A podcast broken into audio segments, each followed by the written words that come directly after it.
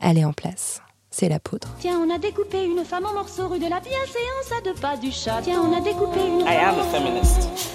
Je vous obsède avec une Je ne constance suis pas conduit qui appelle quand même l'admiration. d'une façon conforme à ce qu'on attend d'une jeune fille d'abord et d'une femme ensuite. I'm sorry that I didn't become the world's first black classic Des pianist. femmes artistes, activistes, inspirantes, politiques, des femmes puissantes. Je crois qu'une femme qui existe dans son temps, à l'intérieur de son temps, n'a pas d'époque, elle Bienvenue. marque son époque. Dans la Boum poudre. Je suis Lorraine Bastide et aujourd'hui, je reçois Rachel Keke. C'est pas un travail facile, c'est un travail qui, qui abîme le corps des femmes. Pourquoi je dis les femmes? Parce que la majorité de ce travail, c'est les femmes qui le font.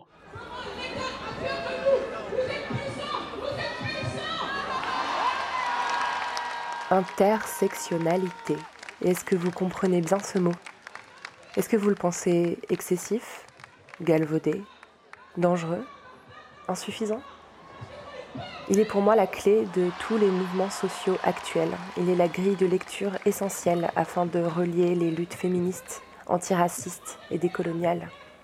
Et comme je ne suis pas la personne la plus légitime pour vous l'expliquer, j'ai eu envie de vous relire le passage du texte de la juriste et chercheuse africaine-américaine Kimberly Williams Crenshaw, tel qu'il est apparu pour la première fois sous sa plume en 1994.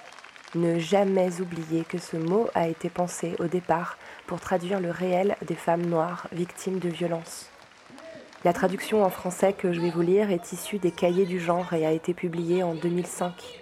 L'emploi de l'expression femme de couleur, traduction littérale de Women of Color en anglais, n'est pas forcément la plus heureuse. On lui préférerait sûrement aujourd'hui femme racisée. Bon allez, je me lance. Je voudrais ici me risquer à aller plus avant sur la question en explorant les dimensions raciales et genrées de la violence contre les femmes de couleur. Les discours féministes et antiracistes contemporains n'ont pas su repérer les points d'intersection du racisme et du patriarcat. En m'attachant à deux manifestations de la violence masculine contre les femmes, les coups et le viol, je montre que les expériences des femmes de couleur sont souvent le produit des croisements du racisme et du sexisme, et qu'en règle générale, elles ne sont pas plus prises en compte par les discours féministes que par le discours antiraciste.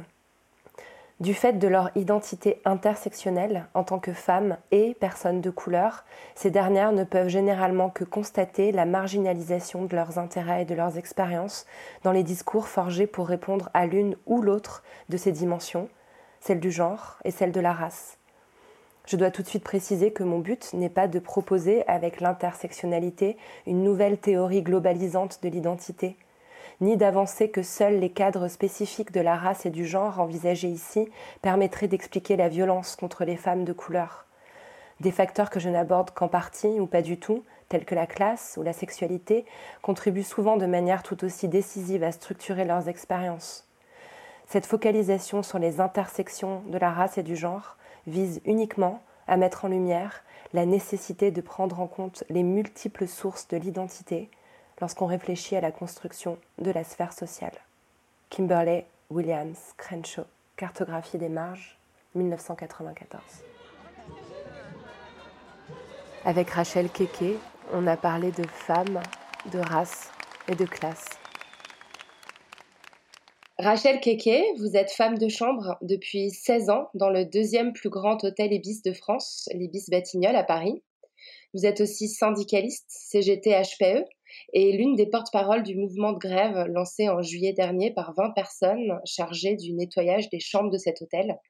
Ce mouvement, qui compte 19 femmes, réclame des conditions de travail décentes et surtout l'internalisation du travail de nettoyage des chambres par la chaîne d'hôtel, car votre employeur, c'est la société TN qui sous-traite pour le géant de l'hôtellerie Accor.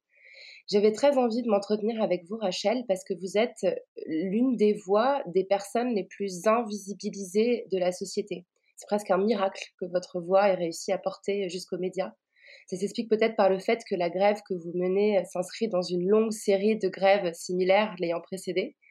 Euh, votre combat est un combat de travailleuses précaires, mais aussi un combat féministe, un combat antiraciste, Vous symbolisez la convergence des luttes qu'on aimerait voir émerger aujourd'hui après la crise sanitaire et politique qu'on vient de traverser. Donc merci beaucoup d'avoir accepté de me parler, Rachel. Est-ce que le confinement vous a obligé à mettre en pause votre combat? Euh, oui, euh, le confinement nous a obligés euh, à nous mettre, à arrêter un peu le combat, puisque c'est le gouvernement qui avait interdit le rassemblement par rapport à coronavirus. Donc, les, au départ, on voulait continuer et les syndicats nous ont dit, comme c'est l'État qui demande, le confinement, il faut rester à la maison. Donc, euh, c'est comme ça, nous sommes à la maison, on a un peu arrêté euh, le combat. Alors, euh, pendant le confinement, on a beaucoup parlé des premiers de corvée, toutes ces personnes qui soient aides-soignantes ou qui travaillent en supermarché, qui ont dû continuer à travailler en première ligne. Je crois d'ailleurs que votre mari en fait partie. Est-ce que vous vous êtes senti en solidarité avec ces personnes? Normalement, vu qu'on disait que le Covid-19 était dangereux, fallait pas sortir. Euh, et puis en, plus, laisser ces personnes aller travailler, je pensais que c'est de prendre quand même un gros risque pour leur vie. Donc, euh, normalement, le gouvernement devait prendre, mettre en place, même euh, commander les nourritures sur Internet, livrer à la population à domicile pour qu'ils puissent vivre. Mais laisser d'autres aller travailler, je pense que c'est mettre un peu leur vie en danger. Et vous, comment s'est passé votre confinement à vous? Vous avez, vous avez cinq enfants, je crois. Ça n'a pas été trop galère de gérer euh, l'école, euh, etc. Euh, mais moi, les enfants aussi, ils ont été confinés aussi parce que l'école était fermée aussi. Donc, Dieu merci, je n'ai pas d'enfants en bas âge. Ma dernière, elle a 12 ans. Donc, bon, ça s'est bien passé. Ils étaient dans les chambres et puis, bon, souvent, on jouait au Monopoly. Et voilà, on sortait pas, on faisait des jeux entre nous. Franchement, personne n'a rien eu et ça s'est bien passé. Bon, tant mieux. Alors, dans, dans, la poudre, on essaye de, refaire un peu les parcours. Donc, j'aimerais qu'on revienne au, tout début de votre parcours à vous. Euh, vous, vous avez grandi à Abidjan, en Côte d'Ivoire. C'était comment de grandir à Abidjan? Mais c'est mes origines, c'est là-bas que je suis née je suis né à, à dans, un quartier qu'on appelle Abobo. ben, j'ai été élevé par mon père et ma mère et à l'âge de 12 ans, ma mère est décédée et c'est comme ça que j'ai arrêté l'école. J'ai vécu avec mon père et mes frères. Donc après, quand j'ai eu 16 ans, je me suis lancé dans la coiffure. J'avais pas de salon de coiffure, mais je coiffais pratiquement à la maison et les gens venaient me donner un peu de sous. Donc euh, voilà, c'est comme ça. Après, euh, je suis venu ici en France. Mon oncle étant ici, qui avait sa femme, qui avait un salon de coiffure, et vu que je coiffais bien, m'a fait venir ici pour continuer le métier. Vous avez appris la coiffure euh, toute seule? Vous, vous êtes autodidacte? Oui, je l'ai appris tout seul parce que c'est quelque chose qui est dans notre famille. nous, dans notre famille, il y a les hommes qui coiffent et il y a les femmes aussi qui coiffent. C'est quelque chose que c'est un don pour, pour nous. Donc, euh, ça vient tout seul. Voilà. Rachel, est-ce que vous êtes née femme ou est-ce que vous êtes devenue femme? Je suis née femme. je suis née femme.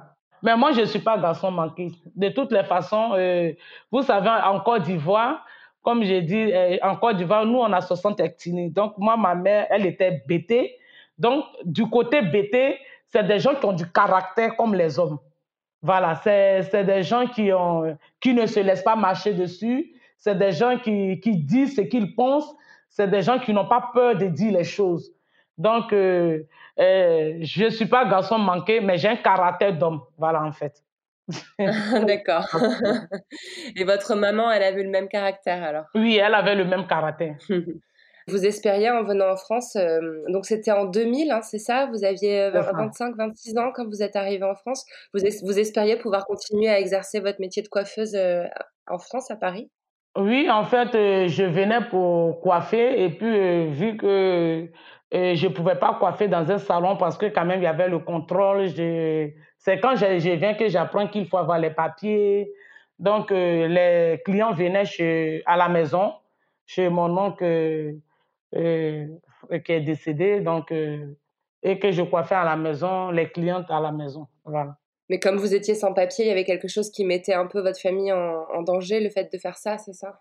Non, mais parce que, bon, un peu en danger, oui, parce que jamais si, par exemple, je partais dans son salon, qu'il y avait le contrôle de police. Voilà. Et c'était déjà interdit, tu ne pouvais pas travailler sans, sans avoir tes papiers. Donc, euh, voilà, donc, euh, pour quand même un peu suivre, je faisais ça à domicile. Et puis, bon, voilà. Est-ce que je me posais la question parce que c'est aussi une époque où vous avez eu euh, plusieurs de vos enfants. Je crois que vous êtes arrivé euh, en France, vous étiez enceinte, vous avez connu euh, certaines difficultés. Oui, mais quand je suis arrivée en France, je suis arrivée, je suis arrivée enceinte et parce que mon oncle ne savait pas que déjà j'étais enceinte parce que je ne lui avais pas dit. Et quand j'ai fait le demande de visa, je suis arrivée, il m'a vu que j'étais enceinte.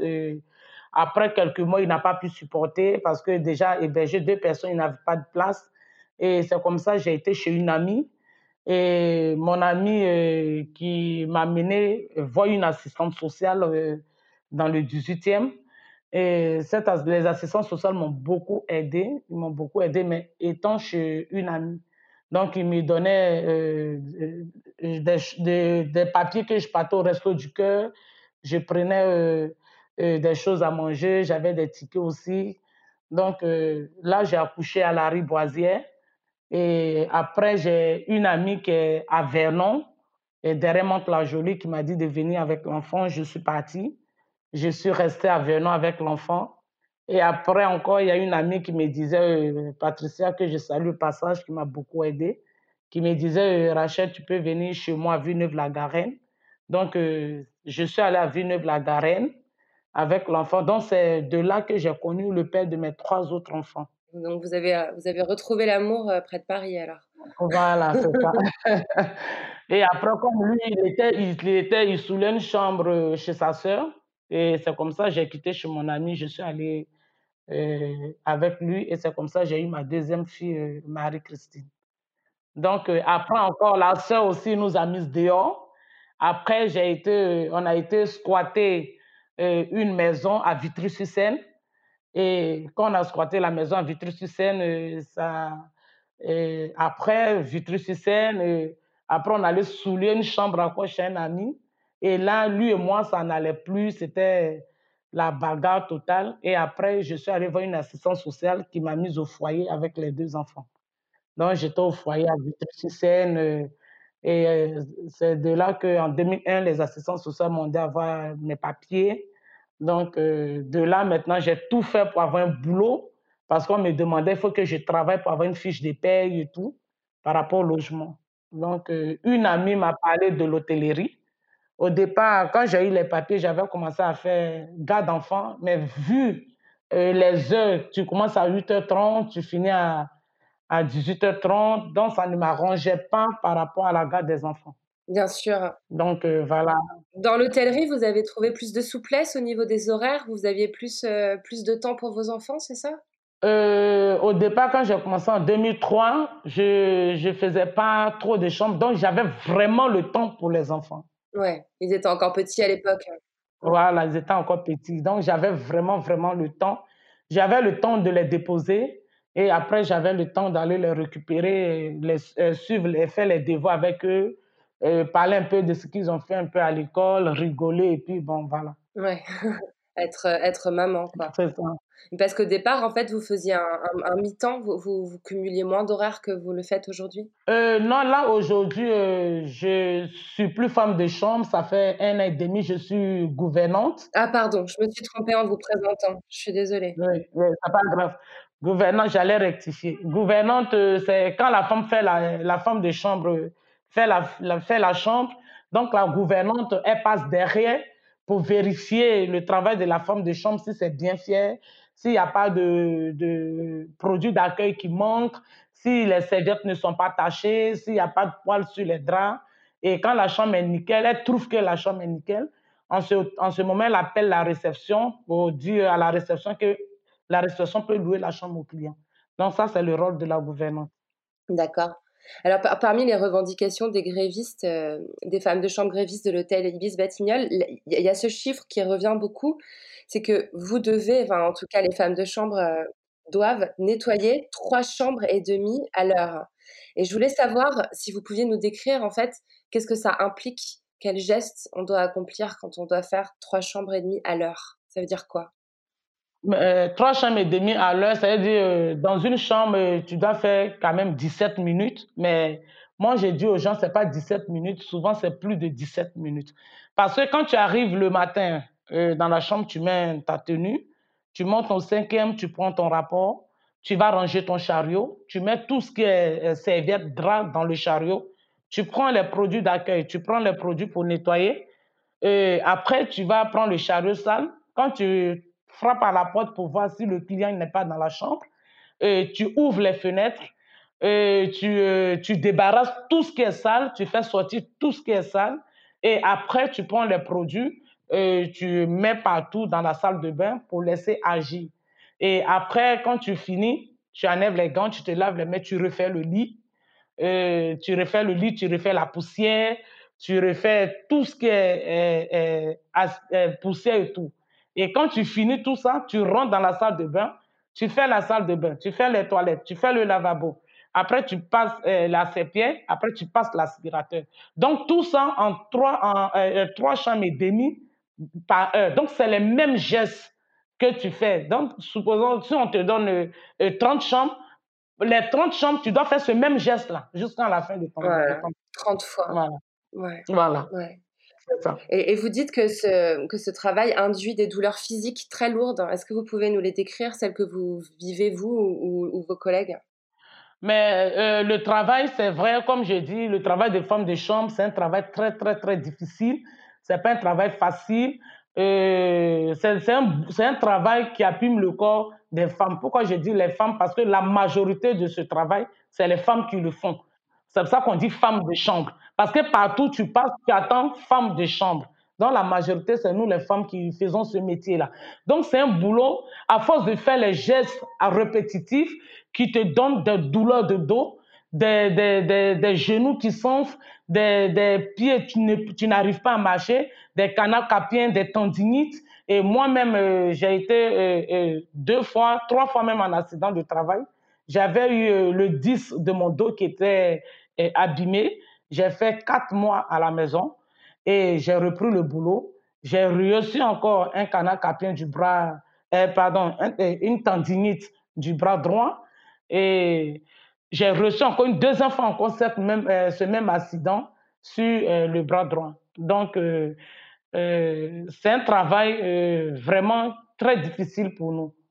Ouais, très difficile, très physique, avec la répétition de ces gestes qui fait penser aussi un peu au travail à la chaîne qu'on peut, qu'on peut faire aux ouvriers euh, dans les usines. Enfin, c'est, le même genre de marquage euh, dans le corps. J'ai lu des articles qui disaient que, que les femmes, euh, et particulièrement les femmes immigrées aujourd'hui, c'était, c'était le nouveau prolétariat.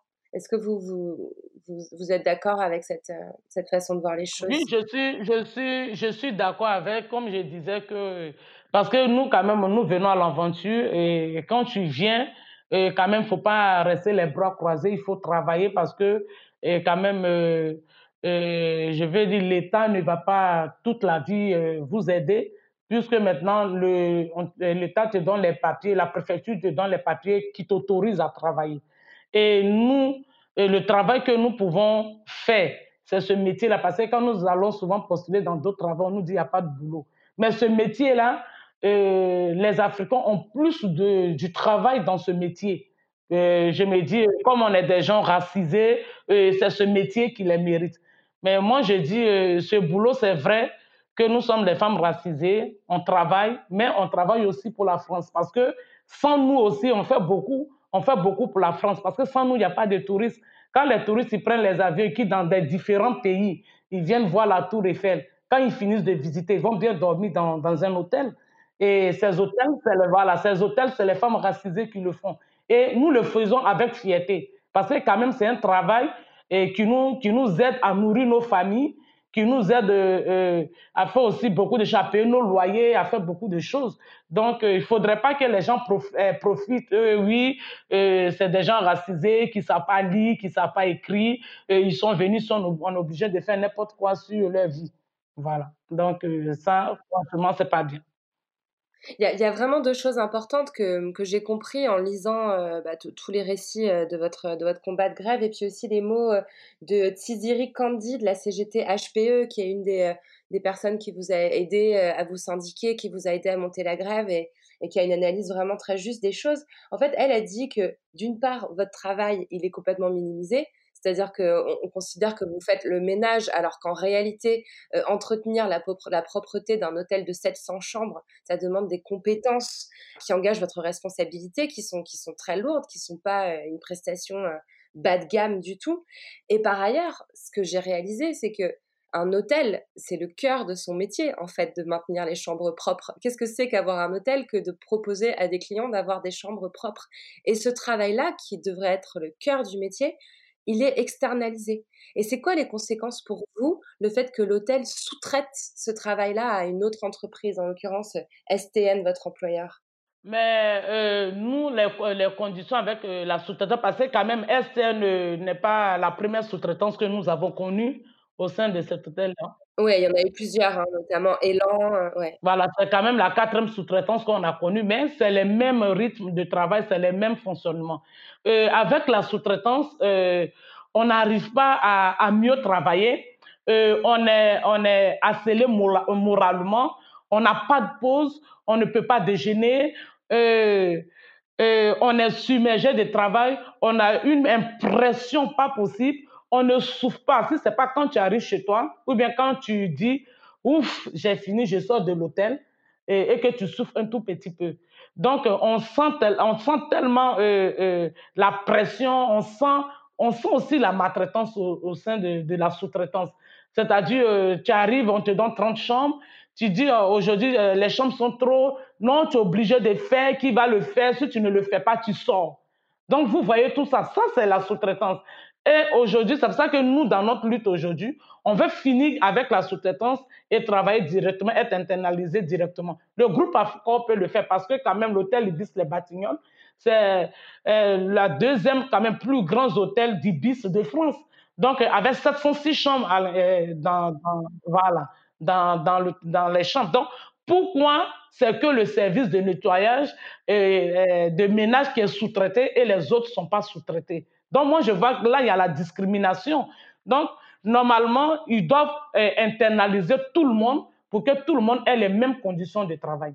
Bien sûr, et il y a aussi des différences de traitement, par exemple, du type les, les salariés de l'hôtel, ceux qui travaillent à la réception ou à la restauration, par exemple, ils ont un 13e mois, ils ont des tickets restaurants. Oui. Enfin, c'est vraiment une façon, une façon très concrètement de vous donner moins de droits euh, que les salariés de l'hôtel, en réalité.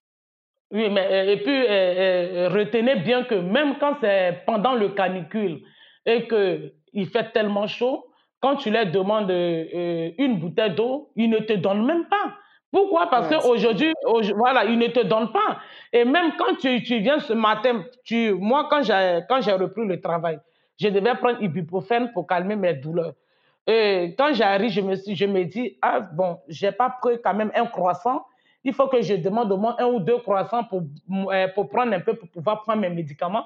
Mais le jour, euh, le jour que tu vas comme ça, il n'y a personne, et que tu cherches les gens pour prendre euh, les croissants, mais ils te refusent, ils, te, ils ne te donnent pas. Et ça, c'est la réalité. Ils ne te donnent pas. Ils te disent non, tu n'as pas le droit de prendre. C'est délirant. J'ai lu que parmi les, les, maigres avancées que vous aviez obtenues, on vous a octroyé un ticket restaurant de 3,40 euros, comme si c'était un grand geste. 2 euros. Comme si c'était un geste généreux de vous octroyer 2 euros pour manger dans une ville comme Paris où pour 2 euros, on peut acheter une baguette et demie, quoi. C'est mmh. complètement, complètement délirant, en fait, le, le, le mépris avec lequel on, on traite les, les, personnes sous-traitées par l'hôtel.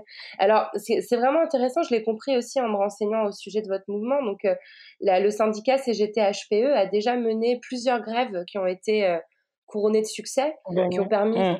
l'internalisation euh, du, du, service de nettoyage, qui ont permis à d'autres femmes de chambre d'obtenir des droits importants. Je pense que c'est bien de rappeler les hôtels où ces mobilisations ont, eu lieu et, ont marché. Donc il y a le Concorde Montparnasse, le Campanile première classe de Suresnes, le Parc Hayat Vendôme.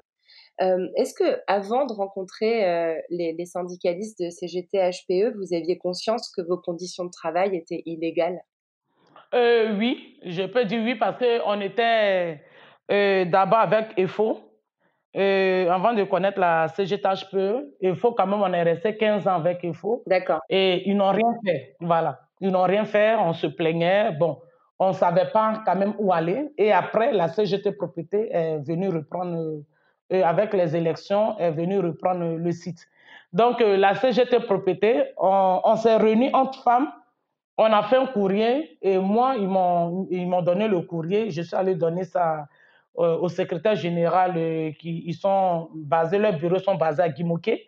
Et je suis allé leur donner par rapport à nos conditions de travail. Il fallait qu'on nous baisse la cadence parce que les chambres sont trop, 40 chambres, 30 chambres, souvent 50 chambres. On n'en peut plus, nous sommes épuisés, les gens sont malades. Donc, euh, ils ont dit oui, on va voir. Et bon, ils n'ont jamais rien fait. Donc, oui, oui, nos conditions, on était vraiment conscients, mais on ne savait pas qui nous aidait. On ne savait pas si on dénonçait ça, qui allait nous écouter.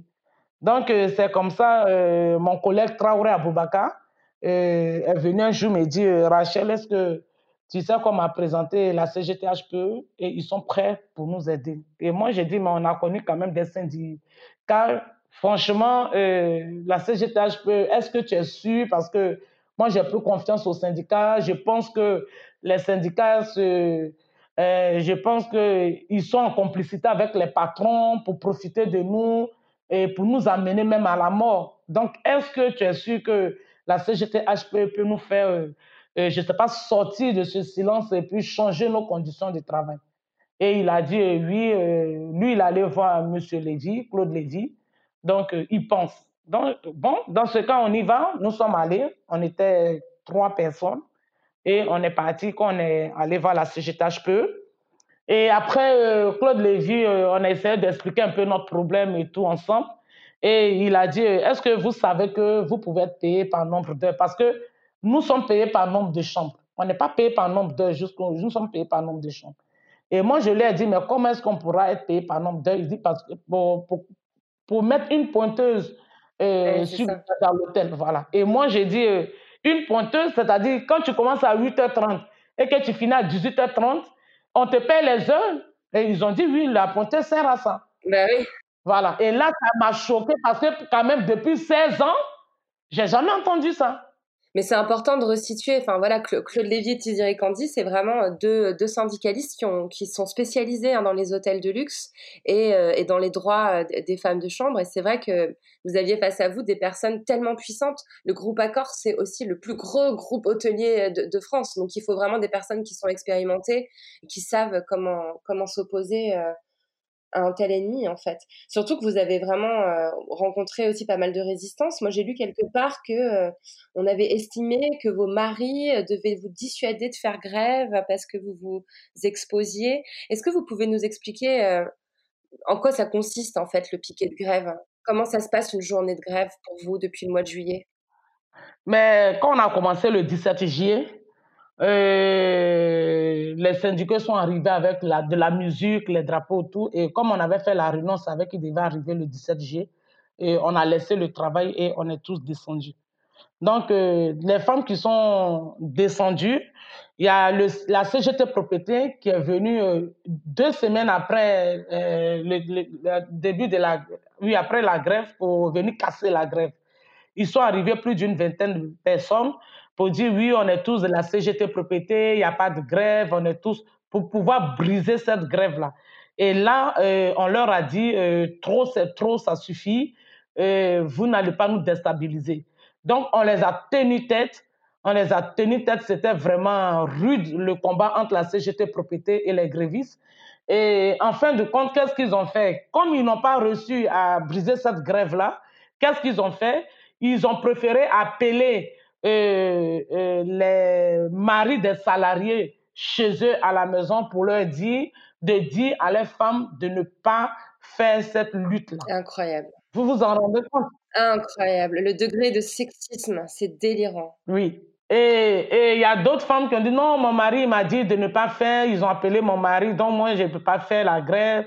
Non, sinon, je n'ai pas envie qu'il me divorce. Non, non, non, des trucs comme ça. Et les maris qui mettaient même la pression à les femmes de ne plus venir sur le piquet des grèves. Vous voyez? Donc, nous, euh, ils ont réussi quand même à faire monter des femmes. Nous sommes restés 24 personnes.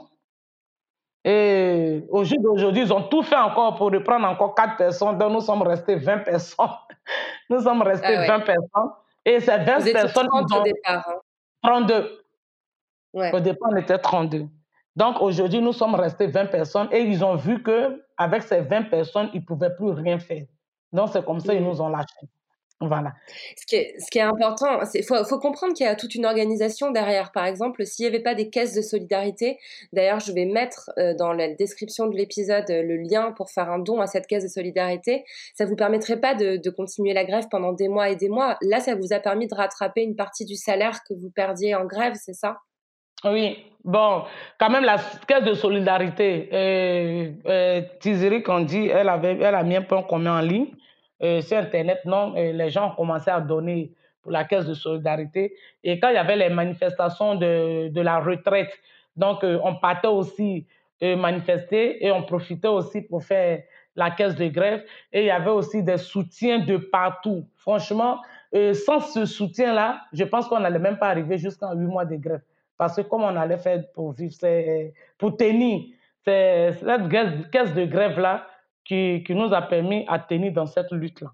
Parce qu'il faut quand même rappeler, peut-être que tout le monde ne le sait pas, quand on fait grève, on a une partie de notre salaire qui est retenue. Euh, euh, je pense qu'on nous, a, on nous a quand même expliqué. On nous a quand même expliqué. Nous, on savait quand même que quand tu fais la grève, franchement, moi, je ne savais pas, parce que comme on n'a pas fait une longue grève, on n'a jamais fait ça. Et, et Tiziri, quand on dit et Claude Lévy, c'est quand même des professionnels. Et ce n'est pas leur première grève qu'ils font. Ils nous avaient déjà avertis pour dire euh, le groupe Accord, ce n'est pas un petit groupe. Et vous, même votre grève peut aller jusqu'à un an. Il faut s'attendre à ça. Voilà, il faut s'attendre à ça. se préparer psychologiquement à un voilà, combat de nous avaient préparé, voilà, ils nous avaient vraiment préparé à ça. Et bon, si euh, on, fait le point commun et les gens commencent à avoir un peu de soutien, on pourra tenir, mais euh, pas avec le salaire complet. Mais en fait, on n'a pas, quand on a commencé la grève, euh, euh, on n'a pas, on savait, on n'a pas, on sait pas. Tu suis dit que peut-être qu'on allait avoir quelque chose pour pouvoir tenir. Vous voyez, on n'a pas, on n'a pas imaginé ça tout de suite parce que on savait qu'on allait, on allait perdre le salaire, mais on savait pas que euh, on allait avoir beaucoup de soutien pour pouvoir tenir comme ça. Tout de suite, on n'a pas pensé au salaire pour dire mais si je fais la grève, comment je vais faire? Non. Donc, c'est quand la CGT propriétaire est venue, comment vous allez faire, on ne va pas vous payer, euh, comment vous allez payer vos maisons, la grève, ça va durer, vous allez rester là jusqu'en tout le froid, vous allez mourir sur le froid, personne ne va vous venir en aide. Et c'est là qu'on a commencé à dire, mais comment on va faire pour le salaire? Donc, le syndicat a dit, ne vous inquiétez pas, on continue la lutte. Voilà. On continue la lutte. Et après, maintenant, voilà. Voilà, ça nous a permis de continuer. Mais après, maintenant, on voit des soutiens. Euh, il y a une organisme qui est venue nous donner 15 000 euros. Il y a l'association qui a organisé un truc pour nous, qui nous a donné 6 000 euros. Mais j'ai dit, waouh!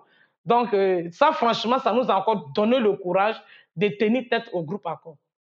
Ouais, vous, vous, recevez beaucoup de soutien. Après, ouais, je trouve ça aussi extraordinaire ce que ça représente en termes politiques, parce que votre piquet de grève, ça veut dire aussi euh, faire du bruit, euh, taper sur des casseroles, interpeller les clients de l'hôtel, faire de l'affichage sur les vitrines. Enfin, c'est vraiment euh, une action d'activisme politique.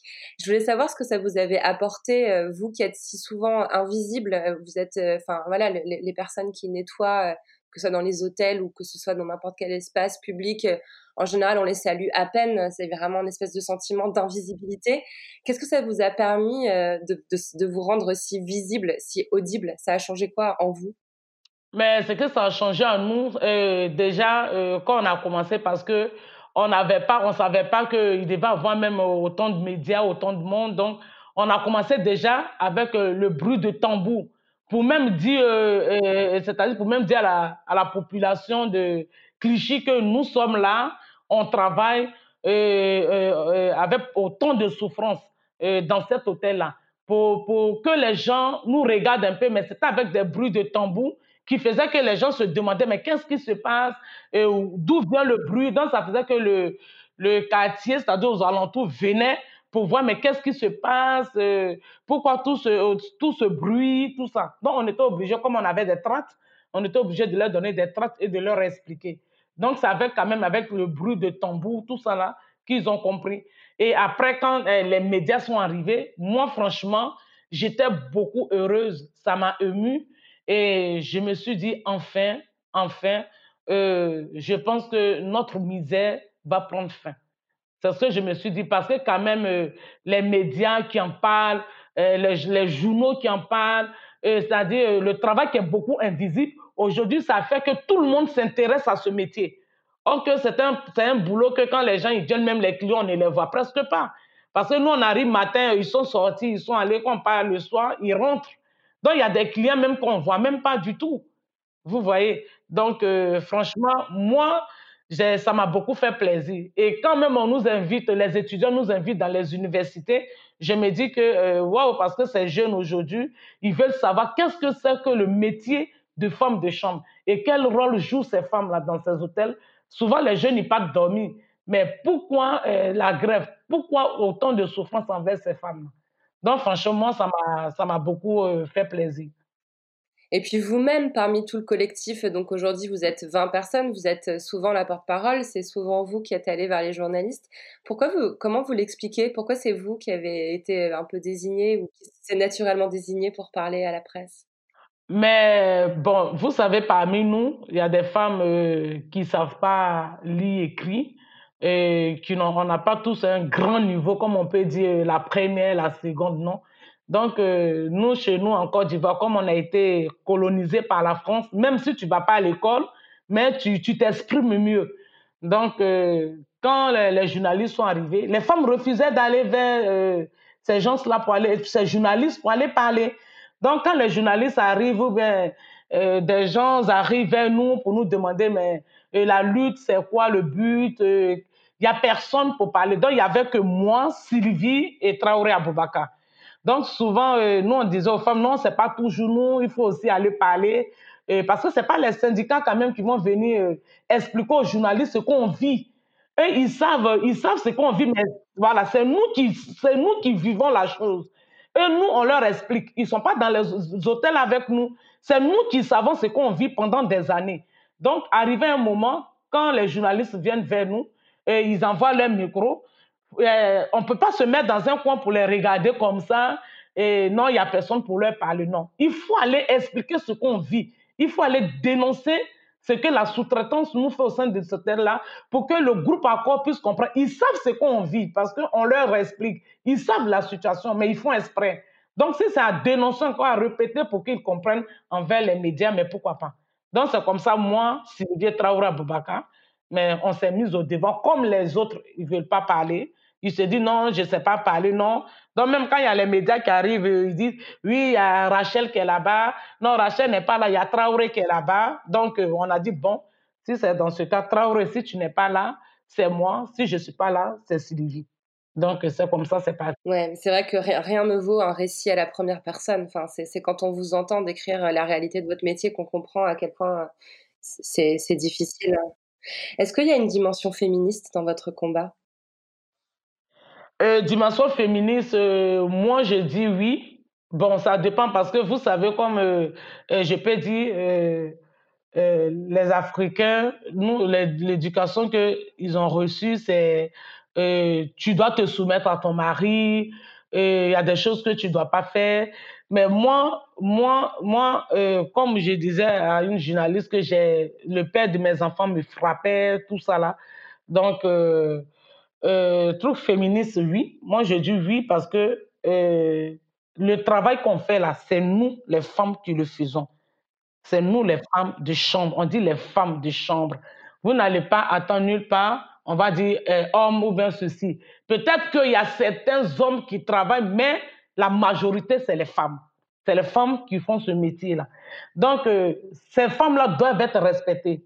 Ces femmes de chambre, euh, la sous-traitance ne doit pas euh, euh, profiter, abuser de ces femmes-là. Voilà, parce que c'est ce que je, disais aux gens. Quand même, on est dans un pays des droits où la femme doit être protégée. C'est pas parce qu'on est, on est des femmes noires qu'il faut négliger ce côté-là. Non. La loi, les droits, c'est pour tout le monde qui est sur le territoire français. Donc, oui, notre lutte, c'est un peu genre féministe, oui. Mmh. Et puis par ailleurs, l'une des grévistes a porté plainte il y a deux ans pour viol contre le directeur de l'hôtel. Il n'y a pas eu encore de procès. Hein, J'ai entendu certaines grévistes parler de droit de cuissage. Est-ce que vous êtes d'accord avec l'emploi de ce terme? Oui, je suis d'accord avec. Vous avez entendu parler de, collègues qui ont pu subir des agressions sexuelles sans pouvoir en parler? Euh, Non, moi par exemple, c'est ce que je disais. Moi par exemple, il y a, vous savez, à l'hôtel, euh, viol, on a attendu, depuis moi je travaille, le viol, c'était euh, ma collègue euh, qui a été violée en 2017. Donc, euh, je sais qu'il y a des filles, il y a des clients, souvent quand tu tapes la chambre, qu'ils voient que tu les amènes, ils ouvrent la porte nue, tout nu, ils te montrent les cesses. Mais au sein de, de ce métier-là, c'est pour ça que j'ai dit, il faut que, euh, je ne sais pas si, euh, quand on était allé au, cabinet de Mme Chapin, je disais à son directeur de cabinet, si on peut même mettre, je ne sais pas, faire un, je sais pas, faire un groupe de personnes, je ne sais pas, mettre quelque chose en place pour toutes celles qui travaillent dans l'hôtellerie. Pour suivre, parce qu'il y a, y, a, y a des clients qui peuvent même toucher tes seins. Il y a des clients, oui, il y a des clients qui touchent tes seins. Quand tu ouvres la porte, ils, ils, ils sont nus. Souvent, il te dit même pas que non, de ne pas rentrer. Et quand tu ouvres la porte, même souvent, il est en train de faire l'amour avec sa femme. Tout ça là pour, voilà, pour te faire. Il y a des choses qui se passent dans l'hôtel. Il, il y a plein de choses qui se passent au sein de l'hôtellerie. Vous voyez, on vit ces genres de choses-là. C'est difficile pour nous. C'est beaucoup difficile pour nous. Et puis, et puis, quand on y pense, ce système, il est aussi conçu comme un piège. Enfin, vous l'avez rappelé, il y a beaucoup de vos collègues qui parlent pas bien le français, qui connaissent pas leurs droits, qui savent pas forcément euh, lire, qui ont des enfants aussi en bas âge, ce qui les rend euh, vachement plus vulnérables sur le plan économique. Est-ce que vous avez l'impression que ce système, il choisit volontairement les personnes les plus vulnérables de la société? Est-ce qu'il y a une sorte de piège qui se met en place? Mais soit des pièges, bon, soit des pièges, je peux pas. C'est quand tu es dedans que tu vas dire que c'est un truc de soit des pièges. Parce que quand tu n'es pas dedans, tu peux pas savoir. Euh, euh, supposons que tu vas, tu, tu prends ce métier-là, tu n'as pas d'autre métier, tu dois renouveler ta carte de séjour. Et la préfecture te demande euh, un boulot, il faut ramener tes fiches de paie. Donc là, je peux dire que c'est un piège à ce niveau-là parce que il t'oblige à aller faire le travail que tu n'as pas envie de faire pour pouvoir renouveler ta pièce d'identité. Puisque tu ne trouves pas de boulot ailleurs, si ce n'est pas ce métier, euh, euh, comme tu ne sais pas lire écrire, tu es obligé de faire le ménage. Tu es obligé de le faire. Parce que tu vas aller faire quel autre boulot pour quelqu'un qui ne sait pas lire et écrire. Donc, d'où vient le piège là? Parce que tu ne sais pas lire et écrire et on te demande de ramener tes filles, de ramener une attestation de travail. Donc, tu es obligé de faire, euh, tu es obligé de travailler là. Donc, euh, je, franchement, c'est difficile. Je, sais pas. Et on peut parler, selon vous, d'une dimension raciste dans l'exploitation que, que, vous, que vous décrivez là? Euh, Moi, je, moi je, je, je peux dire euh, euh exploitation bon, raciste parce que, bon, s'ils étaient racistes, est-ce que. Bon, de toutes les façons, si ce n'est pas, les, si pas les femmes noires, personne ne peut faire ce métier-là parce que je peux dire qu'il y a des femmes blanches qui viennent là, même une journée, ils ne peuvent pas continuer à faire ce, métier. Avec la sous-traitance, hein. parce que la sous-traitance, on voit beaucoup de choses. On voit beaucoup de choses. Parce que tu ne peux pas accepter euh, de venir travailler avec la sous-traitance et puis accepter ce qu'ils te font et tu vas rester. Tu ne peux pas. Donc, ils profitent de l'occasion, ils profitent de ça. Et moi, je ne peux pas savoir, je ne peux pas dire peut-être que c'est du racisme, je ne sais pas. Mais comme on est des, Africains, ils profitent de cette situation. Mmh. Je pense que c'est quand même l'occasion de rappeler que le 6 février dernier, euh, le groupe Accor a été épinglé par un testing commandé par le gouvernement français avec six autres entreprises pour présomption de discrimination à l'embauche. Euh, la campagne consistait à évaluer la réponse des employeurs à des candidatures en fonction du nom à consonance maghrébine ou à consonance européenne et du lieu d'habitation. Et donc, Accor euh, a, été, euh, a été épinglé pour un comportement raciste. Donc voilà, je trouve que c'était pas mal de le, de le rappeler. Quel regard vous portez sur les manifestations qui ont lieu en ce moment contre les violences policières, contre le racisme institutionnel? Mais contre les, contre les violences policières, moi, franchement, je suis j'ai peur parce que euh, les violences policières, ça existe, faut pas le nier. Euh, comme, je, comme, les gens, comme les gens disent, oui, bon, c'est pas tous les policiers, c'est vrai, Mais ce n'est pas tous les policiers qui sont comme ça. Mais les, policiers qui ne sont pas comme ça ne dénoncent pas ceux qui le font. Moi, aujourd'hui, mon fils, il prend sa voiture, il part. J'ai vraiment peur. Souvent, je l'appelle parce qu'il peut avoir un contrôle. Et demain, on va m'appeler tout de suite pour dire euh, Ton fils, il est à l'hôpital, je vais, on me dit Ton fils n'est plus. Donc, euh, les violences policières, c'est des choses qui existent vraiment. Ça existe, ça existe pour nous, surtout nous, les, Noirs. Il ne faut pas se voiler la face. C'est vrai, il ne faut pas se voiler la face. C'est des choses qui existent. Et parce que moi, je me dis, quelqu'un qui est déjà méloté, mais pourquoi le mettre par terre? Pourquoi? Parce qu'il n'a plus de ses deux bras sont déjà derrière. Quelle force il a pour courir? Quelle force il a pour, pour je ne sais pas. Mais euh, je ne sais pas, ça me fait tellement de la peine et que euh, je ne sais pas comment dire ça. Moi, je suis dépassé en fait de, de, de ça. Parce que comment on est dans un pays de droits de l'homme, et je me dis que quand l'esclavage est fini, quand ils ont dit qu'ils ont aboli l'esclavage, je pense qu'ils ont créé la police pour, pour, pour continuer avec cette, ce système-là. Voilà, c'est ce que moi je vois. Je pense qu'ils ont créé la ils ont, ils ont créé ce, ce, la police pour continuer un peu ce système-là.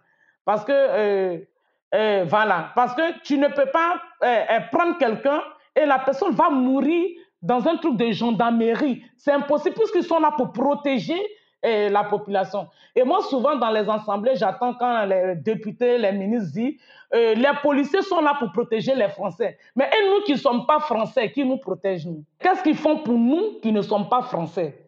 Parce que ça, personne ne se pose la question. Je regarde les débats, je vois les ministres qui, qui, disent dans les assemblées nationales que oui, les policiers sont là pour protéger les Français. Mais ce n'est pas tout le monde qui est français ici. Ce n'est pas tout le monde qui est français. Bon, ceux qui ne sont pas français, qui nous protègent, nous, comment on fait Si, euh, comment on appelle, il y a une bavure policière, qui nous protège Qui vient à notre secours Qui vient à notre aide Comment on fait? Comment on fait? Euh, Chez nous, en Afrique, euh, là-bas, c'est, on ne peut pas, il y a la dictature, pas possible. on vient aussi en France, où il y a le pays des droits de l'homme, c'est les bavures policières, c'est les meurtres, c'est le racisme, c'est tout. Donc, nous, qu'est-ce qu'on a fait? Je me pose la question, cette peau noire, qu'est-ce qu'on a fait? Est-ce que c'est méchant euh, d'exister sur la terre ou bien euh, a des trucs que je ne sais pas qui va me répondre, j'arrive pas à comprendre. Qu'est-ce que la peau noire, qu'est-ce qu'on a fait de méchant? Qu'est-ce qu'on a fait? Mm. Mm. Euh, vous allez continuer la grève là Vous allez reprendre? Euh, Oui, ah, encore maintenant, il n'y a plus de confinement, mais là, les hôtels sont fermés. Donc, il y a quelques hôtels qui sont ouverts, mais chez nous, euh, à l'hôtel Ibis Les Batignolles, et comme pour l'instant, je pense, je ne sais pas s'ils ont ouvert les aéroports, il n'y a pas encore de, assez de touristes. Donc, quand l'hôtel. encore repris. Hein. Voilà, c'est ça. Donc, quand l'hôtel va s'ouvrir, quand les touristes vont commencer à venir, que et les syndicats nous, disons, nous diront que bon, c'est bon, l'hôtel est ouvert, mais on, va repartir sur le piquet de grève qu'on fait du lundi à vendredi de, de 9h à, à 16h, tous les jours, sauf le samedi et le dimanche. Donc, euh, on va reprendre notre lutte parce que on n'a pas encore quelque chose de concret pour pouvoir arrêter cette lutte-là comme ça. Donc, euh, on est prêt à reprendre la lutte euh, quand tout va rentrer en ordre. Ça fera un an le mois prochain. C'est un jour aussi important. Euh, c'est un jour important pour vous aujourd'hui. On, est le 15 juin et je vous remercie d'avoir accepté de me parler alors que aujourd'hui c'est la plaidoirie au prud'homme. Elle devait avoir lieu en mars et puis elle a été repoussée à cause du confinement. Qu'est-ce que vous attendez de ce procès au prud'homme? Vous, vous espérez que la justice va entendre votre voix et va, va vous donner réparation? Mais je, je, pense que la justice va attendre déjà notre voix parce que la justice, euh, nous ne sommes pas les premières personnes quand même à l'eau prud'homme étant en grève pour cette situation-là. Pour euh, le travail dissimulé, les heures supplémentaires qui n'ont jamais été payées, pour euh, les conditions de travail envers leurs salariés. Et je pense que la justice fera son travail. Il faut que la justice fasse son travail parce que déjà, la justice sait déjà euh, le, le, dossier du groupe Accord, ils ont ça déjà dans leurs mains. Et c'est pas, comme vous avez dit tout, euh, tout à l'heure, qu'ils ont été déjà condamnés pour ça. Donc, euh, voilà, ils savent c'est quel genre de, de, de, de, société la sous-traitance. C'est pas, nous ne sommes pas les premières personnes à, à, faire ce mouvement-là au prix d'homme. Donc, je, je pense faut que, il faudrait que les juges euh, fassent franchement une justice vraie. Ne pas regarder euh, le groupe Accord pour dire c'est un grand groupe et, ne pas donner ce que les, les plus démunis demandent. Donc, c'est aux juges de mettre les pendules à l'heure pour que chacun puisse connaître sa place. J'espère de tout cœur que vous serez entendu, Rachel. Rachel Keke, est-ce que vous avez accès à votre chambre à vous? Est-ce qu'il y a un espace où on vous laisse en paix, où on vous laisse rêver euh, non, parce que même avec les enfants, même dans ma chambre, quand je regarde la télévision, toujours dans ma chambre, dans mon lit, euh, je suis obligée de crier, sauter. Bon, le jour qu'ils grandiront, ils partiront chez eux, j'aurai une chambre tranquille. Mais là, avec les enfants, là, non. Ouais. Si je vous dis la poudre, c'est le nom de l'émission, ça vous fait penser à quoi? Euh, Poudre de piment. Ah. la poudre de piment. Ah, c'est le nom de l'émission, la poudre. C'est la première fois que j'ai cette réponse culinaire. Merci beaucoup, ah.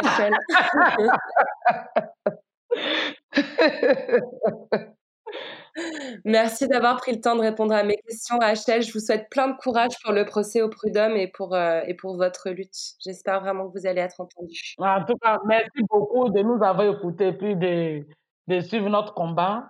Franchement, ça nous fait plaisir et je dirais à mes collègues que j'ai parlé de notre lutte avec euh, vous. Donc, franchement, merci beaucoup. Merci de m'écouter.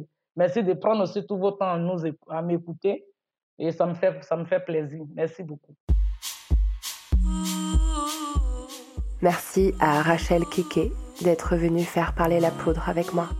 Et merci à Clara Maté pour le travail de recherche et de documentation. La poudre est un podcast produit par Nouvelles Écoutes. Merci à Aurore Meyer-Mailleux pour la réalisation, à Gaïa Martin pour la programmation, la prise de son et le reste. Au mixage aujourd'hui, Marion Emery. Merci à Bonnie Banane pour sa chanson dans le générique. Merci à vous pour l'écoute. On se retrouve sur Internet, Instagram, Twitter, Facebook. La poudre est partout. Si vous avez des réflexions, des compliments ou des critiques à faire, n'hésitez pas. J'adore ça. Ah, j'allais oublier, pour lire les mêmes livres que moi, allez sur le site La Poudre Lit. Vous connaissez la suite. Prenez soin de vous et continuez de faire parler la poudre.